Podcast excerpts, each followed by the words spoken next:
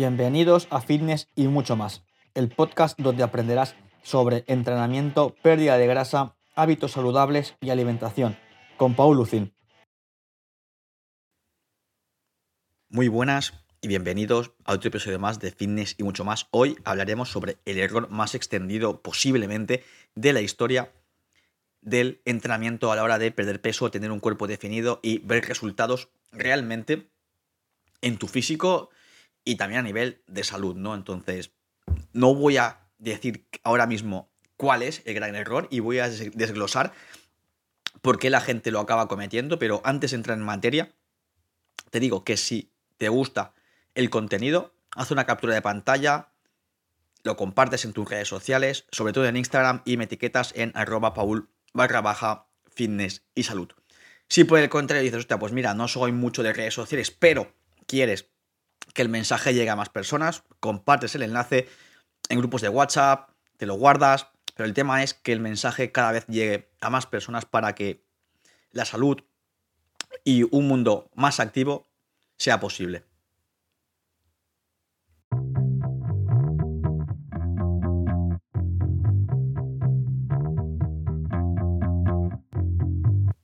Venga, no te voy hacer esperar más, ¿vale? Y te voy a contar cuál es el error más extendido a la hora de perder peso, cambiar tu cuerpo, verte más definido y mejor en el espejo. Y es que no necesitas hacer excesivamente cardio. Es el error más extendido que la gente empieza. No quiero perder peso, me voy a poner a correr, me apunto al gimnasio y me paso la vida en la cinta, en la elíptica o en la bici. Y es como, vale, eh, está muy bien empezar con actividad física, pero siendo sincero contigo, tengo que decirte que no es el mejor método de entrenamiento. Y te voy a poner un símil, ¿vale? Supongamos que tienes una sopa delante tuyo, ¿vale? Y tienes un cuchillo y una cuchara. ¿Con qué te comerías la sopa? Con la cuchara. ¿Por qué? Porque si te comes la sopa con el cuchillo, igual tardas un montón de horas en acabarte la sopa. ¿Vale? Entonces, si te la tomas con la cuchara, va a ser mucho más eficiente. Y uso este símil para que entiendas que hacer cardio no es lo más eficiente para ti y ver resultados. Además, en determinados casos en la que personas que tienen un sobrepeso muy alto o las, articulaciones débiles, ese impacto de correr, por ejemplo, no es lo mejor para sus rodillas, sus tobillos y el resto de su cuerpo. Entonces, lo importante aquí, ¿qué es Paul? Como lo digo habitualmente, tanto por Instagram como por aquí en el podcast, es que entrenes la fuerza. Y dirás, hostia, pero es que yo no sé qué hacer. Evidentemente, todos tuvimos un primer día, yo también, tú también lo tendrás, si todavía ya no lo has tenido, pero es que empieces con lo que sepas y si te apuntas a un gimnasio, preguntas a la gente que trabaja allí, o si te da cosa preguntarles a ellos, me puedes preguntar en Instagram, en arroba paul barra baja fitness y salud, y estaré encantadísimo de poder ayudarte, ¿no? Pero el punto es que no es indispensable que vayas a un centro a entrenar, puedes hacerlo en casa, en la calle. La ventaja del centro deportivo, un gimnasio, un box de CrossFit, es que el ambiente, el entorno es de concentración pura para entrenar. No tienes distracciones de, hostia, tengo que poner la lavadora, tengo al perro que se está meando y tengo que sacarla a pasear, ¿vale? O el vecino me molesta con el taladro, ¿vale? Entonces queremos que ese tiempo de entrenamiento sea por y para ti, ¿vale? Que estés centrado. Y dicho el tiempo, no necesitas tampoco estarte tres horas, dos horas en el gimnasio. Lo importante aquí es que empieces a mover la rueda y que te vayas sintiendo mejor y que progreses, ¿vale? Y hablo de sentirse mejor. El hecho es de que no porque empieces a full desde el día 1 y entrenes todos los días muchas horas va a ser lo mejor para ti. Al contrario, de no hacer nada o hacer muy poco a darte eh, mucha caña al cuerpo con una intensidad alta y una frecuencia alta también, vas a tener unas agujetas increíbles y vas a pensar, me cago en todo, en qué momento decidí eh, entrenar. Y vas a pensar que entrenar no es para ti. Y esto es una mala planificación, una mala organización de las cosas. Entonces, antes de meter la pata, pregunta. O empieza poco a poco y suma. ¿Que puedes 15 minutos hoy? Hostia, pues mucho mejor. Y mañana o pasado puedes 20, eh, va sumando poco a poco, ¿vale? Entonces, volviendo a la raíz del, del episodio, es por qué la gente empieza a hacer cardio en lugar de entrenar. Bueno, primero por comodidad, ¿vale? Segundo, porque hay cierto respeto, eh, miedo, también por decirlo, de alguna manera, a entrenar la fuerza, a trabajar con pesas o trabajar con tu peso corporal, ¿vale? El desconocimiento, muchos mitos, el, el también, no es que si hago pesas me pongo grande y quiero perder peso y no quiero, ¿sabes? Como cosas contradictorias, ¿no? Sinceramente creo que el paradigma está cambiando a base de, bueno, de redes sociales, de que entrenadores, fisios y demás personas estamos ahí detrás pico pala, pero todavía queda mucho por hacer, ¿no? Entonces, ¿por qué? O sea, piensa lo que quieres conseguir y si es lo más eficiente, ¿vale? Y voy a poner otro símil, ¿vale? ¿Qué harías para conseguir más dinero? Una opción es que trabajes más horas.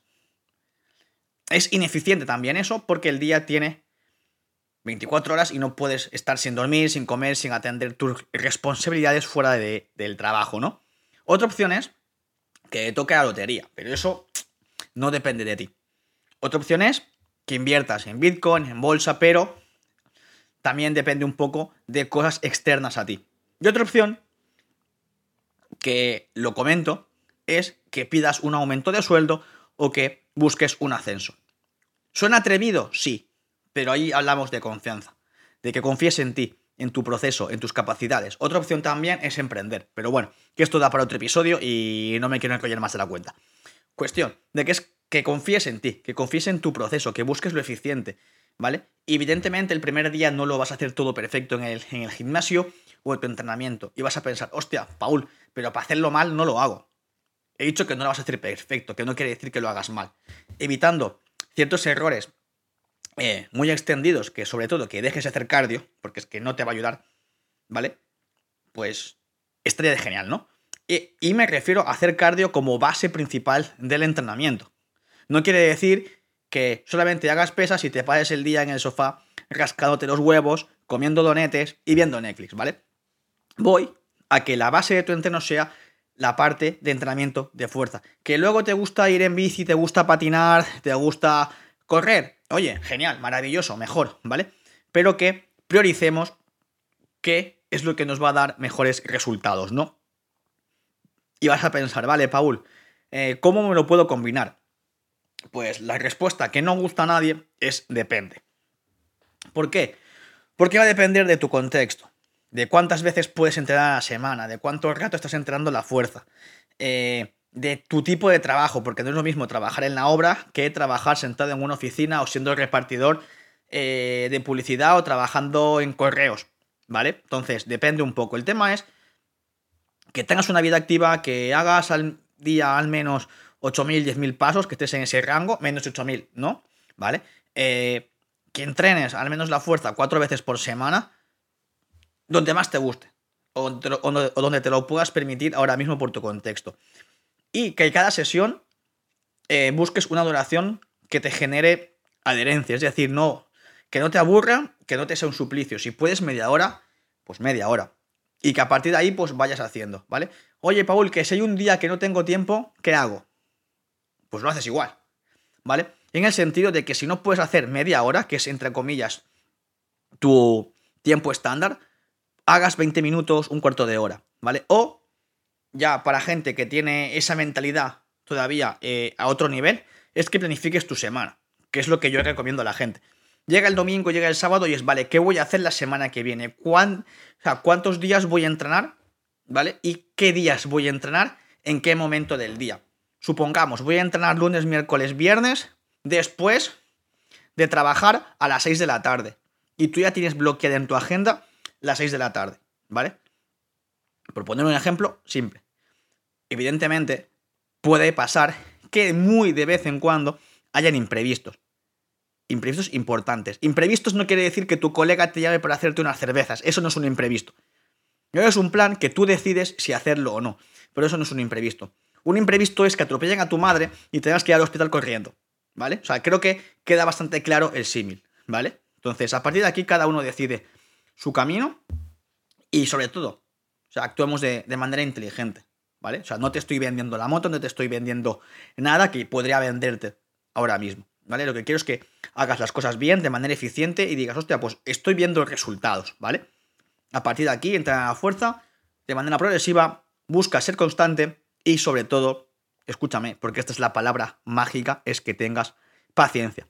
Porque en el mercado vas a encontrar mensajes de marketing que esto es milagroso, productos mágicos, resultados instantáneos, sin esfuerzo. Y no voy a decir marcas porque luego viene la gente a llorarme y no me apetece aguantar a gente con sus quejas y sus lamentos, ¿no? Entonces yo quiero que la gente tome acción, se haga responsable de, de su vida, en el sentido de, hostia, busco soluciones y no voy con la queja. Así que nada, hasta aquí el episodio de esta semana.